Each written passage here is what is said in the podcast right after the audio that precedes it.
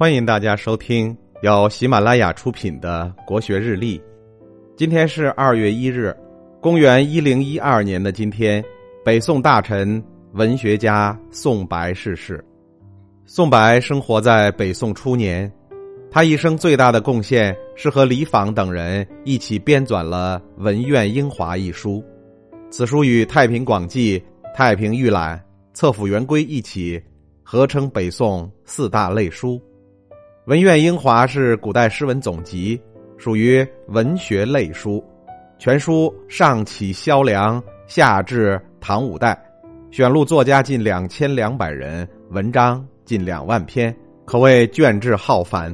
其中收录唐代作品最多，约占全书的十分之九。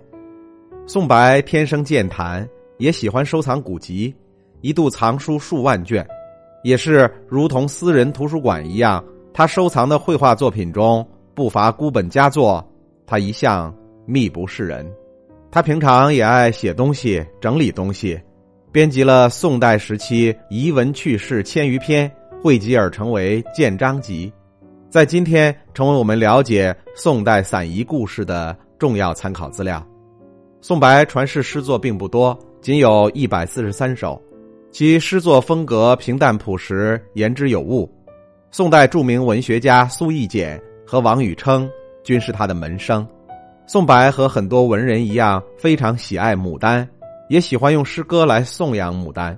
要知道，这个题材是被人写了无数遍的了。唐代诗人王维、刘禹锡、白居易、姚和、元稹、李贺都曾写过牡丹诗，尤其是白居易一生爱牡丹，写了十几首牡丹诗，而且首首精彩。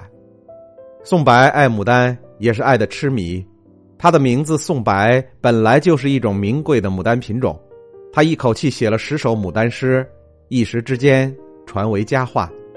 最为精彩的是第九首：“春风平地折花仙，红鸟生香下九天。艳玉杯身垂玉主，动如一步锁金莲。含情带去为云雨，忍笑扬来听管弦。”龙月清寒应不惯，夜深魂似傍从眠。这首诗无论在立意还是传神之处，均不输给白居易。宋白堪称是宋代早期文治帝国的代表文人，他做官做到礼部和兵部尚书，可谓位高权重。